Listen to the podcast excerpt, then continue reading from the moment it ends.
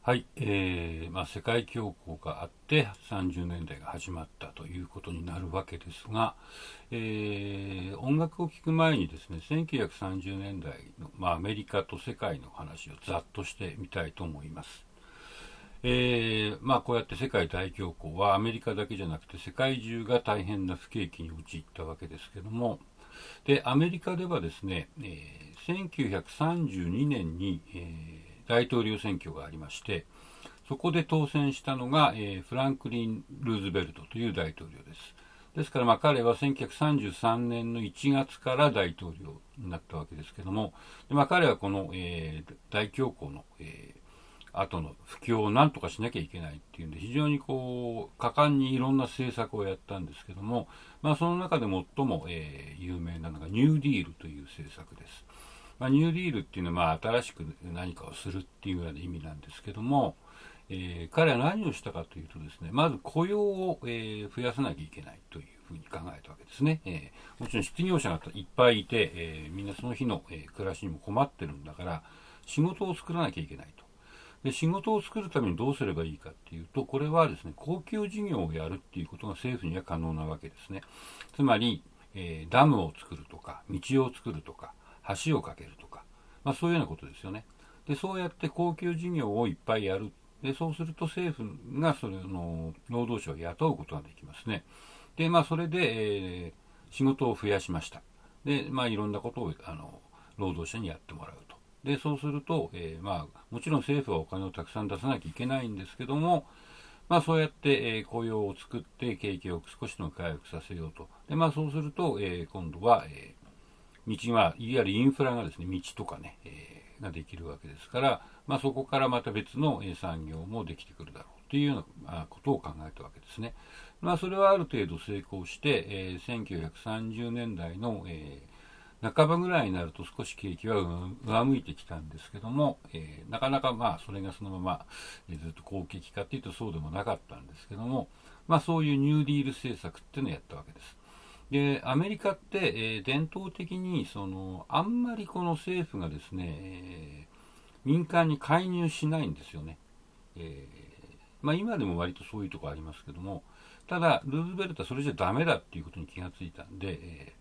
ある種その社会主義的とまでは言えませんけども、まあ、計画的な経済をやろうと。えー、まあ、ケインズっていうイギリスの、えー、経済学者がいましてその、まあ、ケインズの考え方を取り入れて、えー、そういうニューディール政策をやったわけです。でまあそういうことをやって、えただそうしてるうちにですねその景気の悪さっていうこともあって、えだんだんヨーロッパがおかしくなってきてるわけですね、え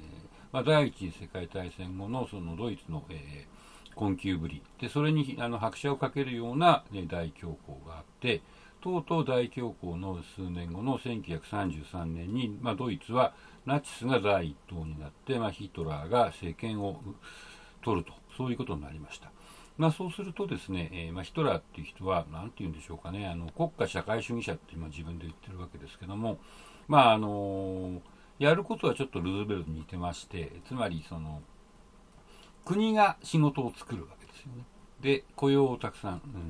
うん、保障すると。で、まあ、ドイツの場合はあの高速道路ですね、アウトバーンっていう高速道路をたくさん作って、まあ、それで、えー、景気を回復させようとした。でそれはある程度成功して、えー、それまで貧困にあえでいたドイツは、えー、かなり、えー、経済的に立ち直ったんですけども、ただ、そのヒトラーとナチスの怖いところは、それを独裁的にやって、自分たちの政権に反対する人たちを暴力的に排除する。ことをやったわけですね。つまりそのいわゆる軍国主義、軍国独裁主義をやったわけです。で、えー、まあ反対する人は投獄し、えー、あるいはひどい場合は殺してしまい、でまあ、あれあとはヒトラーの不思議な、えー、変な、え、人種的偏見がすごくあって、ユダヤ人が、え、地球をダメにする、世界をダメにしてるんだっていう、不思議な偏見を彼は持っていて、でそれをまあ偏見持ってるだけならまだしも、実際にユダヤ人を、えー、投獄したり、えー、殺したりっていうことを始めてしまったわけですね。でそれと同時にそのドイツ以外の近くの国ですね、ポーランドとかチェコとか、そういうところに攻めていこうとしていると、まあ、そういう状態になったわけです。で、えー、1939年に、えー、ドイツと、えー、他のヨーロッパの連合国、えー、イギリス、フランスが、えー、あと、えー、当時のソビエト連邦ですね、今のロシアがあの戦争が始まってしまってで、まあ、アメリカは最初は介入しなかったんですけどもこれ第一次世界大戦と同じパターンですが、まあ、今回はその日本っていうのがね、えー、当時その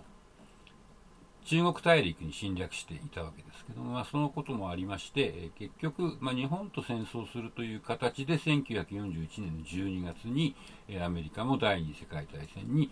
参戦することになったわけですね。だからちょうどそのルーズベルトの時代っていうのがまあ30年代だっていう言い方もすることができるかと思います。で、音楽としてはどんな音楽の時代だったかっていうと、えー、まあ、これから聞いてもらう、えスイングジャズの時代だったんですね。であの景気が悪くても、えー、割とジャズは、えー、1930年代の、えー、最初の頃から今聴くと音楽的にはすごく元気なんですよ。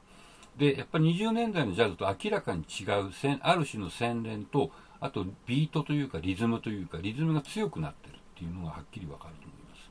でこれなんでリズムが強くなったのかなっていうのはあのはっきりとした答えはなかなか出にくいんですけども、まあ、一つには、え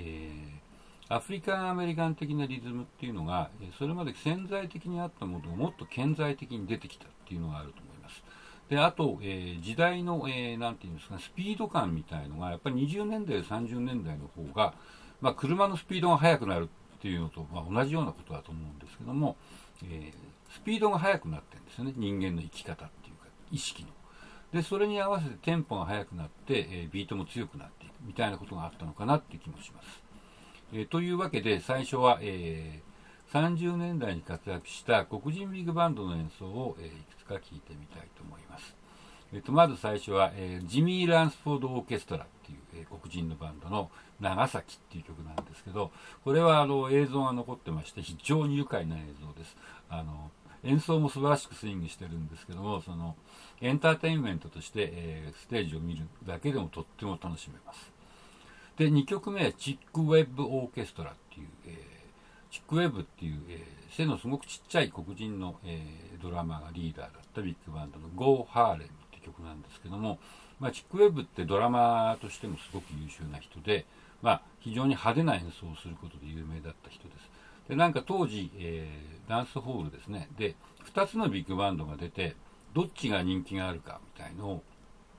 あの聞いてる人のその場の、えー、お客さんの拍手とかで、ね、決めるっていう遊びがあったみたいですけど